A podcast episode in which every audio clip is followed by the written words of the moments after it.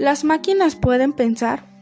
En 1947, Alan Turing pronunció una conferencia ante un auditorio compuesto en su mayor parte por miembros del National Laboratory de Londres en el que intentaban responder a la vieja y controvertida pregunta ¿Pueden ¿Puede pensar una máquina?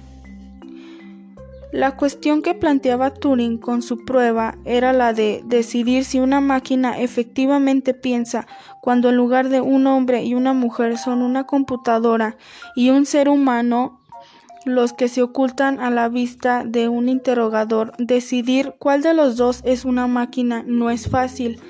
El humano puede ser en este caso muy sincero con sus respuestas, mas sin embargo una máquina puede estar programada para mentir y para engañar al interrogador.